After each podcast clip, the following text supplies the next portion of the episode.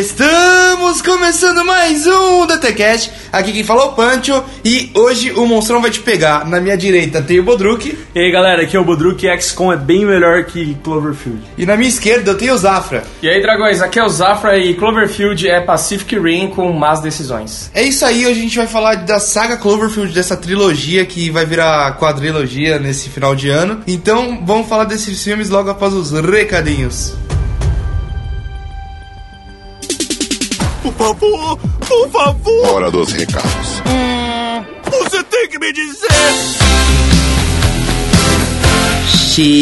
Chegamos a mais um recadinho do Dragão Teimoso. É isso aí, Pancho, em outra realidade. Em outras dimensões, passados e futuros, você não sabe quando você está ouvindo isso, mas hoje nós temos recadinhos para vocês. É isso aí, Pancho. Primeiro, vamos falar das nossas redes sociais, né? As famosas redes sociais. Exatamente, nós temos no nosso Facebook, arroba Dragão Teimoso, nós temos nosso Twitter, arroba Dragão Teimoso, nós temos nosso Instagram, arroba Dragão Teimoso, nós temos agora o nosso Pinterest, arroba Dragão Teimoso. É isso aí, e também, como vocês já sabem, o Dragão Teimoso é, é um associado da Amazon, então você pode comprar todos os seus livros, quadrinhos, games e também eletrônicos lá pelos links do Dragão Teimoso. Você pode também- clicar em qualquer um dos nossos links e navegar lá por dentro comprando qualquer coisa, você compra as coisas mais barato e ainda ajuda o dragão a ficar milionário. E também seus eletrodomésticos. É, ó, exatamente. Quer comprar uma geladeira de 5 mil reais? Usa o nosso cupom. Uma novidade também é que essa semana chegou pra gente os nossos livros, né, da, da editora Universo dos Livros. A gente pegou lá é, o livro do FBI, então a gente vai aí conseguir saber várias coisas aí, cara, todas as técnicas de FBI e também a é, Star Wars e a filosofia. É, o Universo dos Livros, né, eles têm muitos é, livros de Star Wars. É, eles também têm agora a, a novelização do Star Wars Os Últimos Jedi, então vale a pena conferir lá no, no site dos caras, universodosLivros.com.br. E um último recadinho pra vocês é que nós estamos no Apoia-se. Começamos nossa campanha aí algum tempo atrás e queremos muito que você nos ajude lá. Exatamente, então entra lá no Apoia-se, digita Dragão Teimoso que você vai ver todo um spoiler lá do nosso projeto pra vida inteira do Dragão. De hoje nós temos um recado que recebemos de um dos nossos colunistas. Ele nos corrigiu bravamente. O Fernando Piccolo deu uma bronca na gente porque ele é o nosso colunista aí pro Dragão. Você deve estar acompanhando ele é, pela saga da Marvel, história da Marvel, parte 1, parte 2, parte 3 e a parte 4 que a gente vai colocar. Então é, é muito conteúdo legal. Acesse o site do Dragão Teimoso e acompanhe esse conteúdo da Marvel. Exatamente. E agora eu vou fazer nossas correções aqui. É isso aí, hora, da- hora da bronca do, do colunista. Oi, pessoal. Acabei de ouvir o DTcast sobre a piada mortal e gostaria de fazer algumas observações. Primeiro, Brian Boland só fez a piada mortal, foi zoeira, né? Marquem aí de lição de casa. Camelot 3000, Juiz Dredd, Mulher Maravilha e Homem Animal. Nessa aqui, eu tenho. Eu tenho uma desculpa. Quando a gente faz o programa, a gente acaba, às vezes, levando algumas situações tudo pro mais radical pela, pela brincadeira, pela. pra fazer um programa, né? Ah, na verdade é assim, ó. Se o Dragão Teimoso não leu, então não existe, entendeu? É meio É que verdade. isso. Também entendeu? tem isso. Então pronto. Igual o Bodruk não assistiu o terceiro filme não existe pra ele. Exatamente. Então, se a gente só leu Piada Mortal dele, ele só fez Piada Mortal. Exatamente. Então tá respondido aí a primeira crítica. beleza. Próximo. Vamos pra segunda crítica. Dick Grayson nunca foi o capuz vermelho. Jason Todd, o segundo Hobbit, sim. Aqui a gente errou. Perdão, gente. Mas o. É, a gente tava falando do. A gente falou Dick Grayson. De Grayson? Ah, então a gente só errou o nome, é, a gente errou o nome. Isso, é. É o É, Jason errou o Todd. personagem, né, É o? Jason Todd, é o São Jason Todd que é, que é o capuz vermelho agora no, no Renascimento. Foi mal. Aí foi mal, galera. Nos corrigimos. Saudações. Terceira. A cena da Arlequina caindo no tanque de produtos químicos não é referência à piada mortal, mas sim a, a própria origem dela na cronologia DC pós 952. Aqui ele tá falando porque a gente se referiu no programa que a, a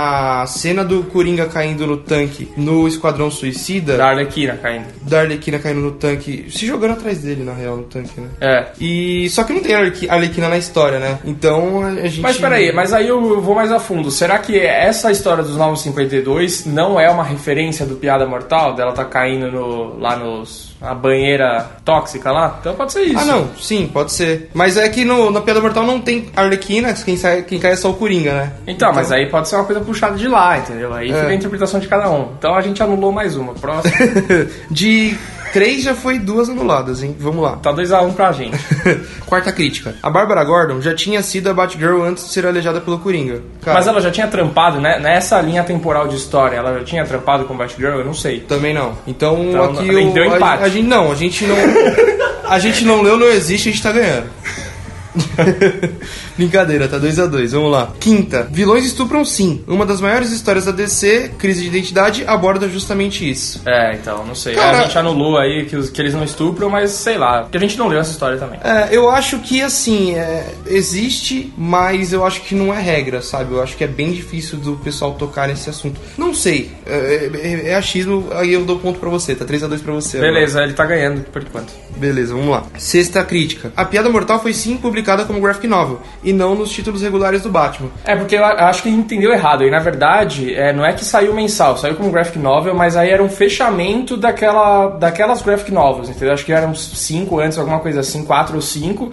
E aí a Piada Mortal fecharia esse ciclo de graphic novels do Batman. Por isso que até tem a, a última batalha entre, entre o Batman e o Coringa, entendeu? Sim. É meio que isso. E pra funcionar a teoria. Na do- teoria. É, e pra funcionar essa teoria do, do, do Grant Morrison, teria que ser uma cronologia. É, exatamente. Era- Então foi isso que a gente comentou. Então deu empate. Então aí. tá 3 a 3 agora. Agora a sétima. A aparição seguinte do Coringa nas histórias aborda a nova fuga dele e as consequências disso. Desta vez, ele apenas mata o Robin. Não entendi. Isso eu entendi. Ele deixou uma charada pra gente aí. Foi uma charada? É, acho que ele é outro inimigo do Batman. Entendi. Então essa aqui não conta pra pontuação. Não conta nada, então deu empate. Tá 3 a 3 ainda. Tá bom, vamos pro oitavo então. Beleza. Sétima. Vamos pra sétima agora então. Tá. O Coringa Cavaleiro das Trevas, o Gibi, usa as mesmas armas de sempre, como gás de riso e bonecos voadores explosivos. Essa aqui, eu acho que ele tá mais é, colocando uma informação a mais, né? A gente falou que ele usa o gás do riso nessa HQ da Piada Mortal, só que no Cavaleiro das Trevas, a gente, que a gente comenta bastante, a gente não falou nada que tinha, né? Eu acho que ele só tá informando. É, a gente não anulou nenhuma, nenhuma arma aí. A gente falou É. que era,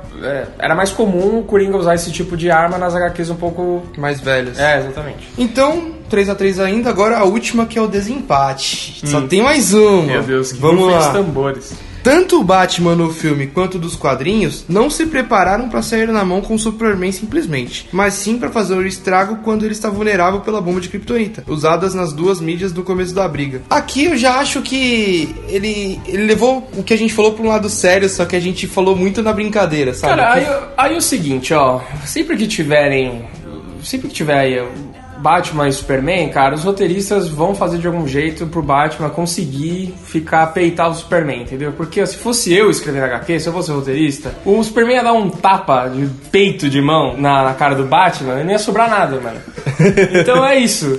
Basicamente é isso. Então, eu acho que é isso, velho. Essa parte que você comentou aqui agora, o Fernando, a gente foi mais na brincadeira, a gente tava bem extrapolando mesmo do que. Porque a gente tava zoando, cara, falando o- do crossfit do Batman. Os roteiristas ajudam o Batman sempre, sempre vão ajudar, vai ser sempre assim, cara. É, e, e por isso o Batman vai continuar fazendo crossfit com a roda gigante antes de enfrentar, enfrentar Antes o de Superman. enfrentar o Superman, é. Exatamente. Então é isso, Piccolo. A gente ganhou por 4 a 3 foi uma briga muito justa. Mas é isso, continue escutando a gente, continue escrevendo pra gente, escrevendo principalmente. belos textos, né? Conteúdo pra caramba que o Piccolo né, fornece lá pra gente, escreve pra gente. É, leiam os textos da história da Marvel, que tá muito legal. E ele prometeu também fazer depois uma, uma saga aí de melhores HQs de cada herói, fazer umas coisas da DC também. Então vai ter bastante coisa de quadrinho. É, ele traz muita coisa bacana pra gente e quem sabe um dia a gente não grava com ele, né? Porque, É isso aí. pelo que eu vi aqui, ele manja muito de HQ. É isso aí, o próximo de quadrinho vamos convidados. Exatamente. Então, Fernando, muito obrigado. Pessoal, o que nós erramos? A gente pede desculpa e acabamos de nos corrigir. Então, Não, não precisa pedir nada. Porque o conteúdo é de graça, cara. A gente vocês não estão pagando nada pra ouvir isso. só se você ajudar a gente no Apoia-se. Aí, sim. Aí desculpa Aí pra você. É, então, beleza.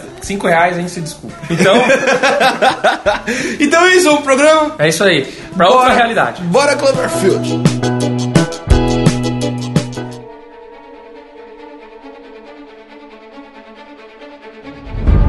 Começando com o último filme, ele trouxe essa questão de universos compartilhados aí pra juntar tudo, né? Que pareceu meio forçado, né? É, na verdade é assim, né, Pancho? Esse negócio do universo compartilhado já vem lá da década de 30 com a Universal, que quis fazer aquela coisa do Dark Universe, e que depois tentou fazer o reboot, né? Agora que não deu certo. E a Marvel meio que, meio que assim, tornou obrigatório essa coisa de ter o universo compartilhado em tudo, né? na- que a gente tem hoje. É, o que mais me irrita na Marvel é a obrigação de ter cena pós-créditos. Não. Eu E às, odeio. vezes, e às vezes cenas ruins, É, né? todo mundo adora cena pós-créditos, mas eu odeio ficar esperando, velho. É, meio foda, né? Mas então, é, essa obrigação do mercado agora de fazer tudo ser compartilhado tá realmente forçando tudo a virar isso. Tanto que até a série que eu adoro, que é o Black Mirror, essa última temporada foi horrível porque eles tentaram juntar tudo. Cara, na verdade eu acho que, igual o fanservice ou o que a gente chamava antes de, sei lá, referência, mano, é legal quando é bem feito, mano. Só que ultimamente realmente não tem tido muito efeito. Tipo, em filme de herói eu acho que, que vai bem, tá ligado? Você juntar um herói com o outro ali, até porque tem histórias de grupo, né? Então, tipo, vale a pena fazer isso. Agora, em universo de terror, ou o próprio Cloverfield, cara, é uma coisa ali, outra aqui que você, porra, tanto faz, tá ligado? Deixou de ser uma referência pequena pra ser um negócio, tipo, ah, tem obrigação de pôr isso aqui pra os caras procurarem easter eggs no filme, tá ligado? É, eu acho que tem que ser uma coisa que some no universo, né? E não que apodreça ou que piore o universo, né? Uma coisa ser compartilhada, né?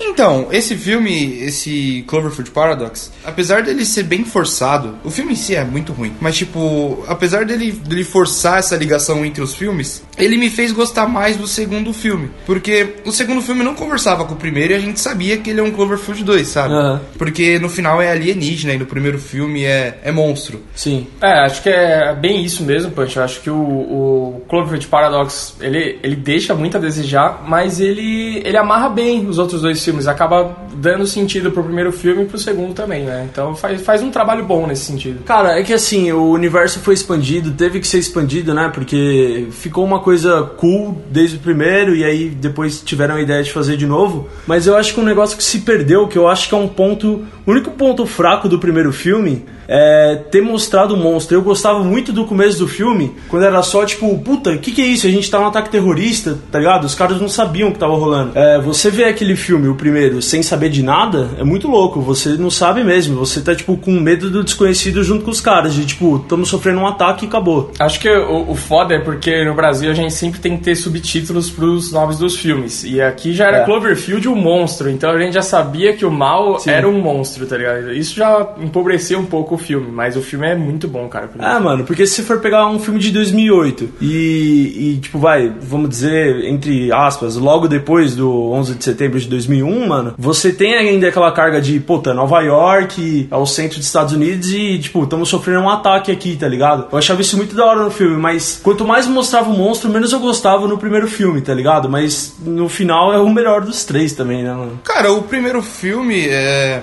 Um bagulho que não me incomodou assim, que é uma característica do filme, é mostrar o monstro. Porque eu já vi muita gente reclamar disso. Muita gente fala que, ah, o monstro não devia aparecer tanto, no final não devia mostrar ele inteiro. Eu acho que durante o filme todo ele aparece e ele, ele serve pra você ver a- o tamanho da catástrofe que tá acontecendo lá, sabe? Aham. ele dá até mais medo quando se encontra os, os monstros menores em cenas mais claustrofóbicas. Até porque você tá vendo que o- o- os militares estão lidando com o gigantão lá fora e você tem que lidar É. com os outros aqui. Então, mas o interessante é o seguinte, porque até ali, se você não sabe nada do filme, igual o Zafra falou, que no Brasil já se fudemos com isso, né? Mas você só Cloverfield. E aí, tipo, é, tá acontecendo as coisas ali, você não sabe se é do governo, aquele monstro, se eles criaram aquilo, tá ligado? Até o câmera, que é meio engraçaralho, ele dá uma dessa. Ah, foi o governo que criou isso, ou é- isso é do oceano, tem coisa no oceano que a gente nunca viu, não sei o quê. Ele solta várias, né? Mas, tipo, eu acho que você não saber é muito legal, mano. Mas aí você tinha dois caminhos, ou ser um negócio de um medo do desconhecido, ou ser um filme de monstro. E, tipo, é claro, consagrado como um filme de monstro, né? Mas ele toma muito rápido o caminho de ser um filme de monstro. Tipo, quando a cabeça da, da Estátua da Liberdade cai lá perto deles, ele- você já sabe que é um monstro que, que jogou. Por... Até porque eles falam que um monstro jogou a cabeça. Ele nunca tomou, assim, a vibe de medo do desconhecido. Eles, desde o começo do filme, Sim. desde que o monstro, desde que tem aquela primeira explosão, você já sabe que é o monstro. É, Sim, eu é. acho que, a- não, acho que não é desconhecido aí. Eu, eu acho que é o, é o. O filme aborda mais o caos, mais a coisa do caos, até porque ele, ele tem aquela pegada da handcam, né? Do, do cara tá segurando ali, sem grafista amador mesmo, e o cara tá correndo e balançando a imagem, e aquela coisa bem maluca mesmo. Bem pra mostrar, tipo, o caos da situação, do que que é. Até puxando um pouco de, de 11 de setembro, que tinha muita coisa assim, né? da- das pessoas correndo pra lá e pra cá, e explosões, e ninguém sabia o que tava acontecendo, e um monte de gente filmando. Eu acho que é bem essa pegada também. E outra, é, a pegada que tem nos três filmes, isso que você falou do caos e do 11 de setembro, não, você não tem como, tipo, lutar de volta contra o bagulho, tá ligado? Isso é muito foda, você tá um inocente ali mesmo, tá ligado? Vítima.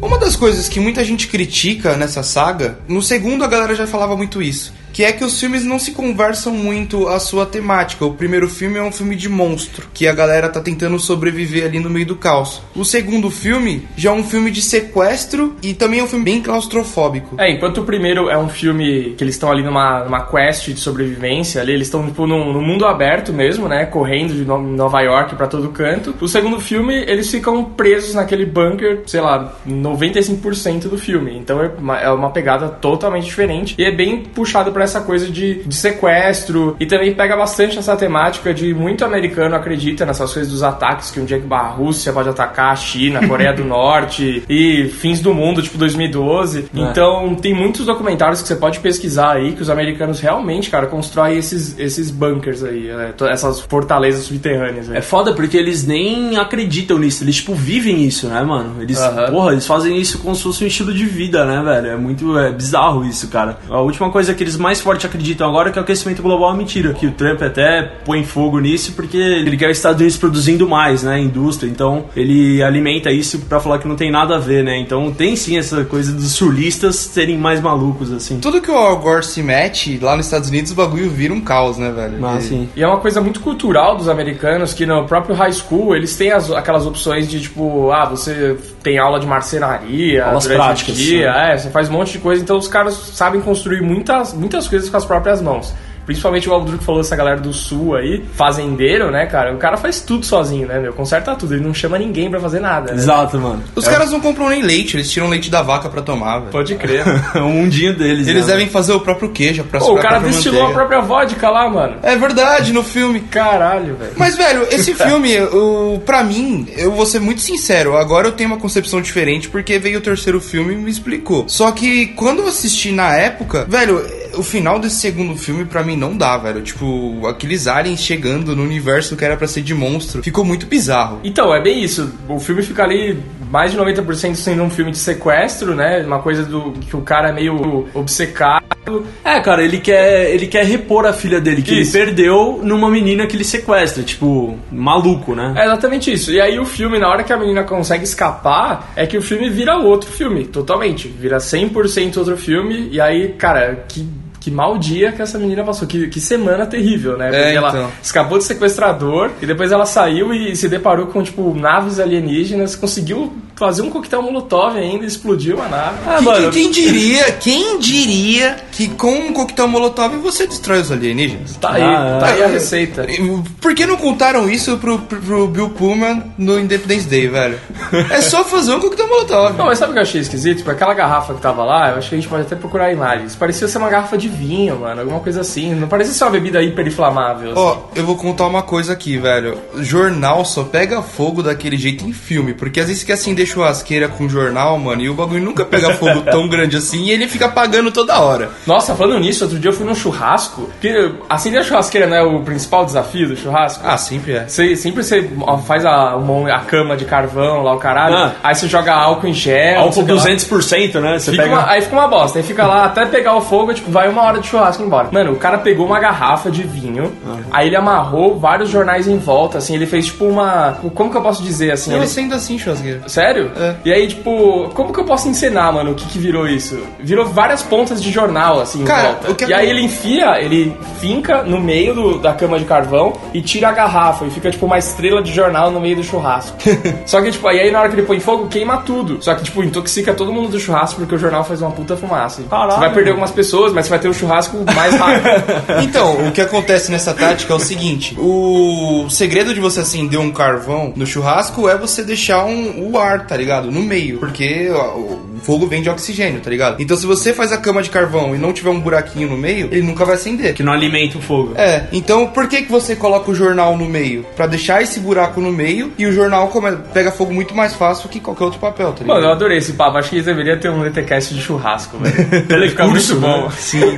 Mas voltando pro filme, cara, vocês estavam falando de. Vocês estavam falando que o John Goodman queria repor a filha dele É. na menina sequestrada. E uma cena que, que mostra isso muito bem é quando eles estão jogando aquele jogo de. Não é mímica que chama, qual é o nome daquele jogo? É Quest, tá ligado? Acho que é isso, o Quest no Brasil. E é- o cara fala. Ele fala a primeira palavra é pequena. E a segunda ele fala. É, a, a, a Michelle, como é o nome dela? É, Michele. Ele fala, a Michelle é uma, aí ele fica, menina, pequena princesa, tá ligado? Ele não fala mulher, porque pra ele repor a filha não É, ele não ser a mulher. consegue ver ela como nenhuma pessoa, né? Ele quer, ele quer colocar ela como se fosse no lugar da filha mesmo, né? Então ele passa por tudo aquilo e como ele consegue fazer, ele fez, tá ligado? Foi por isso que ele fez essa merda toda, né? E o filme é baseado nisso, né? É, e no final também, quando ele vira o Papatini lá, meia cara, ele pega ela assim na perna dela, stay with me. Cara, ele até engrossa É, se faltava ele falar, tipo, join me, né? Umas coisas assim, tá ligado? E foda, porque ela tava fodida ali, presa com um ne- redneck burro, né, mano? Sem um braço lá, tava foda, mano. Ela não ia conseguir sair nunca com a ajuda daquele Mas, idiota. mas ela tinha total controle sobre ele, porque ele queria muito comer ela, velho. é verdade. Eu acho que ele queria, né?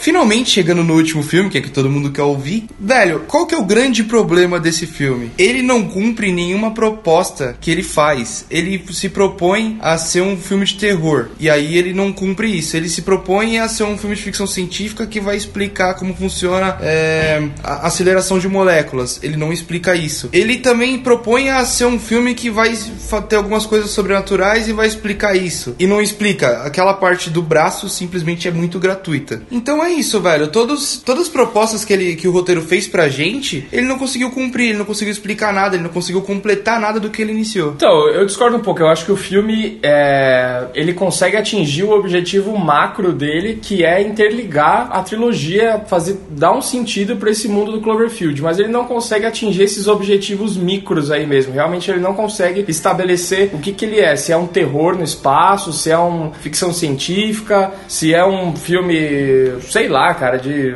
meio Dead Space. Ele, ele não consegue se firmar nisso. E eu, eu gostei do filme até a primeira hora de filme ali, eu acho que tava legal. Mas a partir do momento que eles descobrem a pegada do multiverso, é que eu acho que fica ruim, porque até esse momento que você não tava entendendo nada do que tava acontecendo e você tava tentando descobrir junto com os caras, tava legal. E depois eles têm más decisões pra conseguir é, solucionar a- os problemas quando eles descobrem o que, que é. Cara, eu acho legal, tipo, a premissa do filme é muito boa. Eu acho que, tipo assim, já falam no começo, ah, é, antes de mostrar qualquer imagem no filme, já se fala, daqui cinco anos acabou a energia, a gente não vai ter resources, não vai ter Recursos. recursos. E aí, tipo, os caras sabem que o mundo tá na merda, né?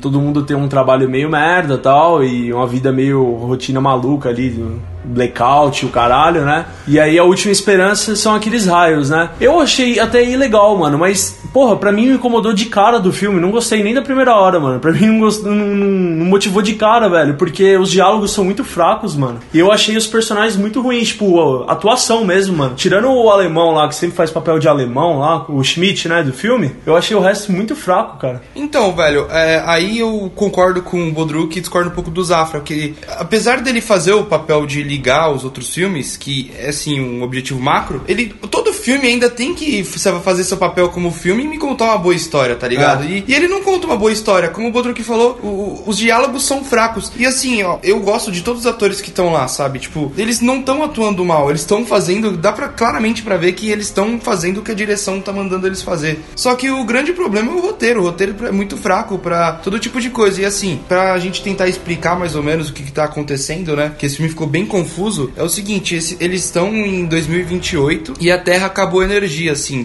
Tem só mais 5 cinco anos de recurso de energia. Meu, desses 5 anos de recurso de energia, 3 é pros Estados Unidos e o 2 é pro resto do mundo, tá ligado? Até por, por isso que é, a Alemanha tá entrando em, em conflito com a Rússia. Sim. Porque eles estão em disputa de, de energia ali. E qual que é a solução para isso? Os cientistas criam uma, um acelerador de partícula e eles chamam esse acelerador de partícula de a partícula de Deus, ou é, The Cloverfield Paradox. Que esse é até o nome do filme, né? É, e aí, Que bom que o Bodruk falou isso, né? Ninguém ia conseguir saber.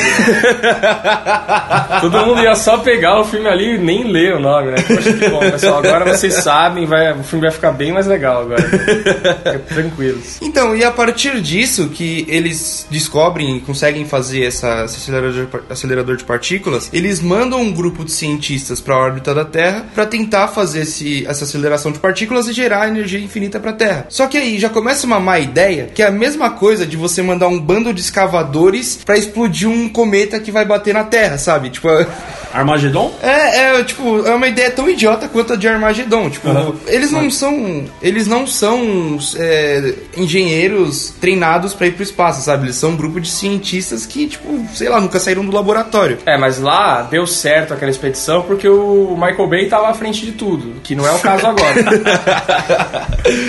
e tocava a música do Aerosmith. então, agora não é o caso, então por isso que não- as coisas não dão certo. E aí, então, quando eles estão lá no espaço, eles passam três anos tentando ativar esse acelerador de partículas e não conseguem. Até que em uma, na última tentativa, que realmente era a última, senão eles iam ter que voltar pra casa, que tava acabando o combustível, caralho.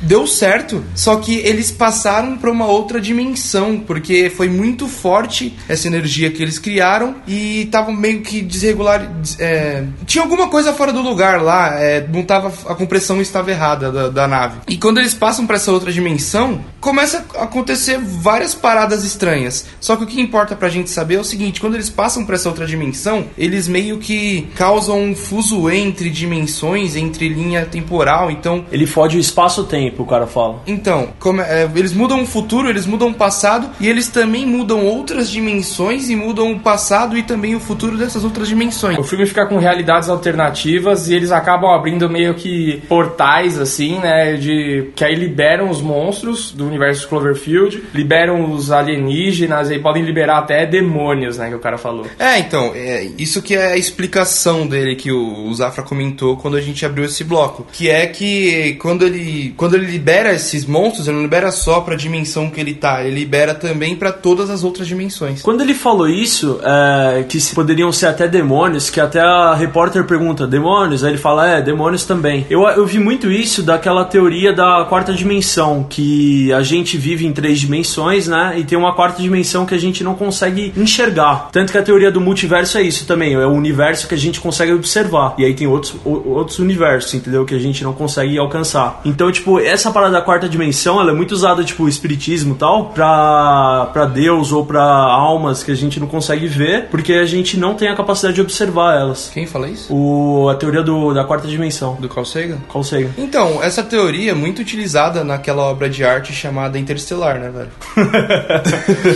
Obra de arte com um final fantástico, né? O final é a quarta dimensão, velho. Exato. Mas é meio fantasia, né, mano? Porque. Então, essa aqui é a parada. Aí é a minha interpretação do filme, tá ligado? Tipo, ali, pra mim, o que quis dizer é, ó, isso aqui pode parecer fantasia, pode parecer algo sobrenatural, só que também pode ser algo que hoje a gente não tem explicação e parece sobrenatural fantasia, que no, no futuro a gente vai saber como lidar com isso. A gente vai conseguir explicar isso e vai conseguir fazer isso. Eu acho até que a gente tem que tomar cuidado pra não falar de Interstellar aqui, porque senão os caras ouvem aí o DTCast e aí vão falar que é Cloverfield também, vão colocar o nome, vão ligar tudo aí.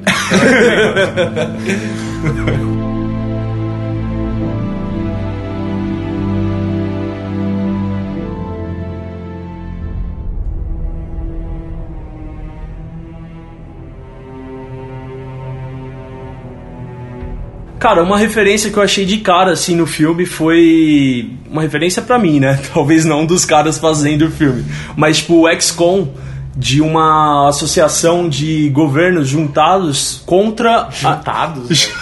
Não, o, portu- o português morreu. Juntos contra a invasão alienígena. Quando já tá na merda, mundo após o apocalipse, não tem português certo, mano. Já se larga a mão. Ainda bem que filme americano, né? Aí, cara, o que, o que acontece? Pra quem não sabe, XCOM são engenheiros, cientistas, generais, então eles formam um exército pra combater a invasão alienígena. E eu vi muito disso, tipo, cada um é de um país ali e são uns caras juntos ali, tá ligado? Eu gostei É, tem disso. o Acosta, né? É, não, eu me, eu me senti muito incomodada porque o cara brasileiro lá, eu fiquei muito de olho na, na, no- na braceleira deles lá, no bracelete que tinha as bandeirinhas, né, da nacionalidade. Uhum. E aí na hora que eu vi um brasileiro eu fiquei, porra, cara, fe- feliz, né? Mas eu pensei, pô, esse cara não é brasileiro nem fudendo, né? E aí o nome dele era Monk ainda, mano. Não, era apelido, era apelido. O nome dele era Acosta. Acosta. Acosta. Beleza, alguém aqui no Brasil chama Acosta? Não, velho, quem deu nome pra esse personagem com certeza foram os mesmos caras que dão os nomes pros jogadores genéricos do FIFA, velho. quando, quando baixa a patch errada, né? Quando tem os bagulho tudo zoado. Não, o original, porra. O quê? O FIFA 18 aí, os times brasileiros, tipo, no Ah, Grêmio sim. tem o Fernandjowski, tá ligado? Tipo, uns caras muito escrotos. É, no o nome dos caras da Master League, né? Antiga. Castolo. Exatamente, exatamente. Castolo, Castolo, grande atacante da Master League. mano. Alejo, tá ligado? Quem chama Alejo no Brasil? É, eu, eu acho que é isso. Já que vai fazer essa coisa de várias nacionalidades, então põe realmente alguém, né? Cada um de cada. O um Rodrigo- personagem de cada nacionalidade. O Rodrigo o Rodrigo Santoro participaria desse filme Ah, com ele orgulho. Não, tá perfeito ele pra esse filme, chacota mesmo. Então, mas é, o outro bagulho que eu achei bizarro dentro dessa, dessa trupe aí é todo mundo falar inglês, independente da nacionalidade, e aí todo mundo fala chinês com a chinesa. Por que não contrataram uma chinesa que sabe falar inglês? É foda, né, mano? Todo mundo tem que ficar lá, falando em cara. chinês com ela? É, É porque o. é muito mais difícil todo mundo falar chinês Não. com ela do que ela falar inglês. Né? Exato, e vou te falar outra coisa: chinês vai no Brasil aqui, os caras aprendem português assim, ó, rápido. Chinês é impor- importante. É, chinês é importante. Quer dizer. Chinês é inteligente. É, mano, eles se adaptam muito a qualquer coisa, velho. O chinês adapta, se adapta a qualquer coisa, qualquer terreno, a tudo, velho. É, velho, o forma da água do doutor agora é chinês, cara. E eles devem falar a língua do, do jacaré lá. E foi encontrado na Amazônia. Olha aí. Mano. Multiverso do, do Cloverfield. Sabe um bagulho muito escroto que eu achei, que eu voltei pra ver? Ah. Aquela mina em nenhum momento sabia que a arma tava guardada naquele lugar, velho. Ela não sabia. O cara monta a arma lá pra, pra trair o caralho, e aí o pessoal pega e esconde. Ela não tinha o acesso nem a visão pra saber que a arma tava guardada naquele lugar. Como primeiro, como ela sabia que tinha uma arma, que o cara montou uma arma? Eu acho que alguém abriu lá uma hora e ela deu uma, uma bisoiada, assim, de meio tipo, "Ê, o que, que tem aí, hein? Aí ela viu a arma. Mas é forçar, hein, mano. É, então, na verdade, assim, é uma- quando você faz um filme espacial, ele, ele já se limita muito, né? Primeiro que você só pode usar aquele espaço ali, né? Então você já tem que criar uma história muito rica e com muitos diálogos bons, né? Porque você já tá limitado no seu espaço. É. E, cara, é, é- filme de espaço é sempre alguém da tripulação vai se rebelar e vai ficar louco e vai querer matar todo mundo. Então tem que tomar muito cuidado aí. É um problema de RH, eu acho. Esse negócio, sabe? Tem que tomar cuidado com quem contrata, cara. então, mas já tá errado. A chinesa não fala inglês, mano. Véi, Já- o RH falhou aí já. Exato, mano. Puta que pariu. A Ah, vaga mas- não tava. Quando jogaram no grupo do Face lá, a vaga, não colocaram tinha que falar inglês. No Independence Day 2, todo mundo fala chinês também. É muito bom o filme, velho. Pode crer. É muito foda. Assistam o Independence Day 2. Muito legal, porque tem Alien perseguindo ônibus escolar, mano. Exatamente. Nossa. Onde mais você vai encontrar isso? Mano, um outro bagulho muito escroto desse filme é o braço, velho. A a parte do braço é ridícula, mano. Pô, mas, mas, meu, tudo aquilo ali tava pra gente, pra ficar bem explícito a coisa do, do multiverso, cara. O cara enfiou o braço ali e foi parar em outra dimensão. Não, até aí tudo bem. Não, em outra dimensão não, porque ele tá na mesma nave, né? Mas, tipo, até aí tudo bem. Pra mim, o problema é o braço ficar inteligente e falar, ó, e É. apontar, ó. Ah, não. O círculo tá dentro da barriga do cara. Isso é família Adams, não dá. Isso é. Virou mãozinha. Isso é referência Adams, não dá. E, e o outro cara explodir de minhoca também. Da onde surgiram aquelas minhocas, Cara, velho? exato, velho. Tipo, eu. eu... Minhoca no espaço, velho? Que isso? É, o buraco de minhoca. Mano, Que isso, velho? Mano, o, eu achei muito estranho que o cara, o russo, né? Ele ficava passando a mão no rosto e tal, e sentindo. Aí, na hora que ele, que ele vê no espelho que o olho dele começa a ficar zoado, ele vê uma minhoca passando na testa dele, assim, né? Um pouco. Mas, mano, depois ele explode minhoca, ele tava bem? Não, com aquelas mas minhocas não, não, dele? não, mas eu sei explicar isso. É porque, meu, o dia inteiro ele tá ali trabalhando com ferramenta, com coisa suja. Passa a mão no olho, acontece isso mesmo, mano. Ah, o olho vai pro lado, assim. Não Opa! pode. Quando você mexe com dinheiro, quando você, sei lá, você sai de casa fazer alguma coisa, mexe com dinheiro, mexe com as coisas, sabe? Dirige. Não pode ficar passando a mão no olho. Pega metrô, porque senão acontece isso, mano. Caralho, Não, mano. entendi, mas o que o, o Bodruk falou é real, velho. O cara fi- ficou ali, sei lá, pelo menos umas 12 ou 14 horas ali com um monte de pinhoca dentro dele Não, não, explodir, é, velho. a- verdade. Ele teria sentido a parada, mas assim, eu entendi que na hora que teve a explosão, na hora que teve a explosão lá, que deu um nó no mundo, Explosão de sabores. É, meio que, tipo, foi parar tudo, todos os objetos perdidos foram parar dentro das pessoas, né? Aí eu não sei por que, que as pessoas tiveram essa atração de ter tudo pra dentro delas, mas é, foi meio que pra mostrar isso. Mas o cara teria sentido 100 minhocas de Chernobyl lá dentro dele, É, né? É, então. Não dá certo isso daí, mano. Não, é muito bizarro esse filme, velho. Outra coisa que eu achei muito difícil de acreditar também, mano, foi, por exemplo, quando eles recuperam uma, a menina lá que aparece na dimensão deles, né? E aí eles recuperam ela, salva tal, e ela fala, não confia no Schmidt, não sei o que e tal, porque ele era um traidor em outra dimensão, tudo bem. Aí eles abrem a file dele lá, a fichinha, e vê que tá lá, que ele é do governo da inteligência alemã, o caralho. E aí o negão vai lá, né? O americano vai lá e, e trancafia ele lá no- na prisãozinha. Beleza. É, eu fui ver a- qual seria a explicação disso, e eu vi, tipo, um vídeo de um gringão explicando lá, que seria que o universo tá agindo pra ter é, ações compatíveis com outro universo. Então eles têm que dar, tipo, um match em cada ação que acontece. Por isso, isso tá influenciando, por exemplo, o americano trancar o alemão lá, mano. Tipo, e eu achei isso muito difícil de acreditar, cara. Não sei, eu não sei se é, se a gente que tá criando isso, mas, mas tem algumas coisas de, tipo, a gente tá vendo os russos, os caras falam o tempo inteiro dos russos, dos alemães, dos Estados Unidos guerreando. E a gente vê meio que isso dentro da nave também, tipo, os três ali estão sempre guerreando entre si também. Conflitos, nossa, né? Me deu um negócio de novo. Minhoca.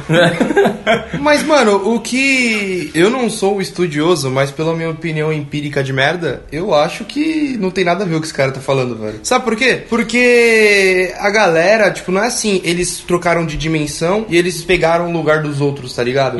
Eles trocaram de dimensão e os outros caras morreram, eles estão caídos lá na Terra. É, caiu na água a nave dos caras. Então, assim, tanto que eles não estão perto da Terra, eles estão muito longe. Porque Uhum. eles trocaram dimensão e aí você não sabe onde que é a Terra na outra dimensão, né? Só que a única, eu não sei por que motivo, a única que fica viva lá nos destroços da nave é a única que não existe nesse universo. Ah, né? por motivos de queremos fazer assim e explicação fácil, né? E ela Porque- quer se rebelar pra salvar a, a realidade alternativa dela, é isso? Eu não entendi muito bem a motivação dela. É que assim, isso pra, eu- ficou até bem explicado, sabe? O- a nave deles deu errado e caiu, certo? Então, pra eles construírem outra nave, vai demorar com certeza mais de 5 anos. E aí a energia vai acabar. Pra, ela se rebelou porque ela queria manter a nave na dimensão dela pra terra dela pegar a energia. Entendi. E aí foda-se outra dimensão, entendeu? E ela, ela tá certa, assim, ela não tá errada no motivo dela. Óbvio, você ia salvar a sua dimensão, né, É. cara? A sua realidade, né? O que eu A fiquei. não ser que a outra realidade fosse melhor. Vai que eu sou um sultão na outra realidade, tá ligado? E aqui eu sou um DTcaster, tá ligado? Aí eu falava, porra, vou me salvar aí, né, cara? Matar o Punch, o Bodruk e virar sultão. Nossa senhora!